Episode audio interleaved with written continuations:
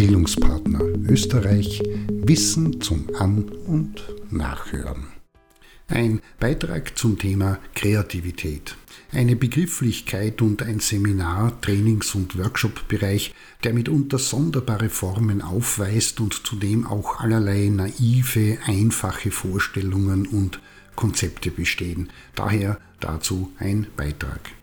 Die Fragen, die sich in diesem Kontext stellen, sind, was ist Kreativität, wie entsteht sie und kann sie tatsächlich gefördert werden?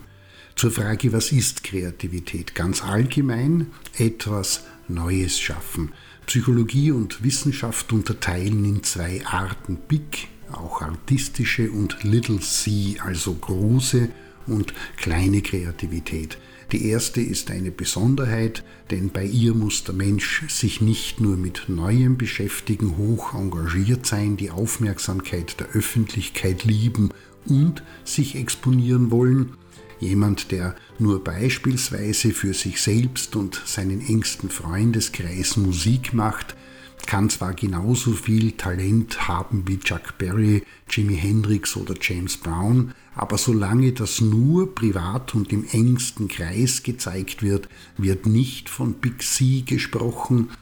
Über die zweite Form von Kreativität verfügen alle Menschen. Das ist jene, die es ihnen möglich macht, konkrete Probleme zu lösen, Neues auszuprobieren oder sich Originelles auszudenken.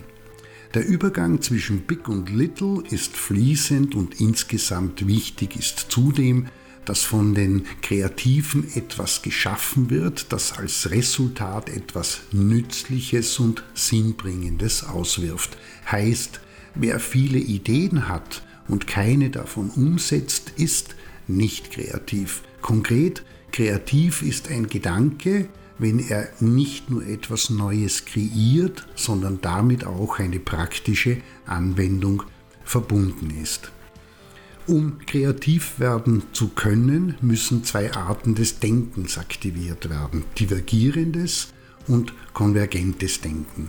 Divergierend meint in der Lage sein, möglichst viele Aspekte heranziehen zu können und konvergent zielt darauf ab, aus diesen verschiedenen und vielfältigen Möglichkeiten eine passende Auswahl, das können auch Kombinationen sein, zu treffen und jene herauszusuchen, die das Problem auf eine neue Art und Weise löst bzw. zu neuen Ergebnissen kommt. Kreativität wird aktiviert, Antwort auf die zweite Frage, wenn der Mensch ruht und keinerlei Aufgaben nachgeht, also nichts tut und die Gedanken schweifen lässt, und dafür ist eine Gruppe von Hirnregionen verantwortlich, konkret das Ruhezustandsnetzwerk DMN, Default Mode Network. Dazu zählt der Hippocampus, der für die Bildung von Erinnerungen zuständig ist, sie aufrufen und über sie über Zukunft nachdenken kann. Heißt, bei kreativen Prozessen werden Erinnerungen und vorhandenes Wissen genutzt, um neue Ideen und Vorstellungen zu entwickeln, welche in weiterer Folge auch bewertet werden müssen. Auch dafür ist neben anderen Regionen des DMN der Hippocampus zuständig.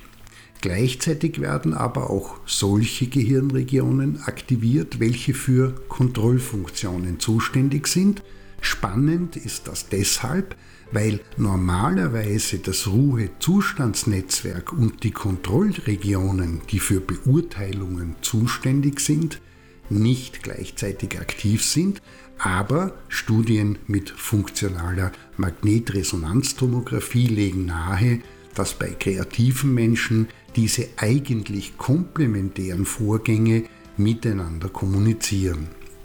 Aber wie genau Kreativität im Gehirn entsteht und welche beispielsweise Botenstoffe wie daran beteiligt sind, ist noch nicht restlos geklärt.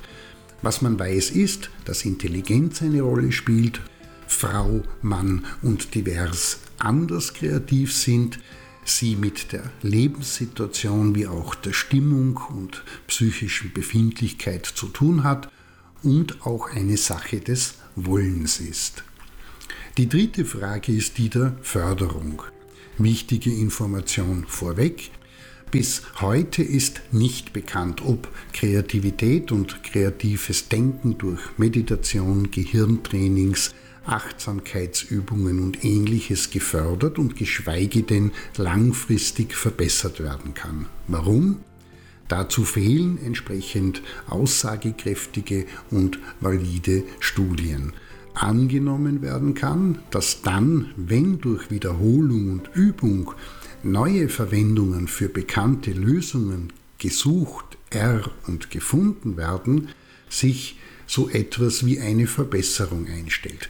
Das bedeutet jedoch nicht zwangsläufig und automatisch, dass der übende Mensch auch in anderen Bereichen kreativer wird oder sich insgesamt die Kreativität verbessert.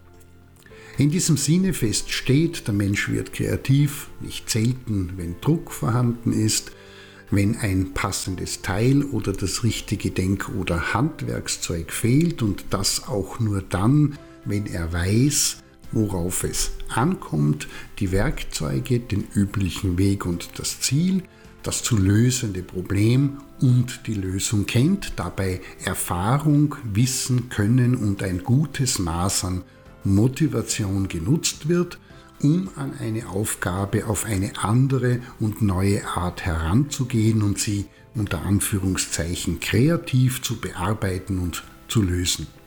Wichtig, nicht alles, was als Kreativitätstechnik und Methode angeboten und gepriesen wird, hat tatsächlich mit Kreativität oder Förderung derselben zu tun.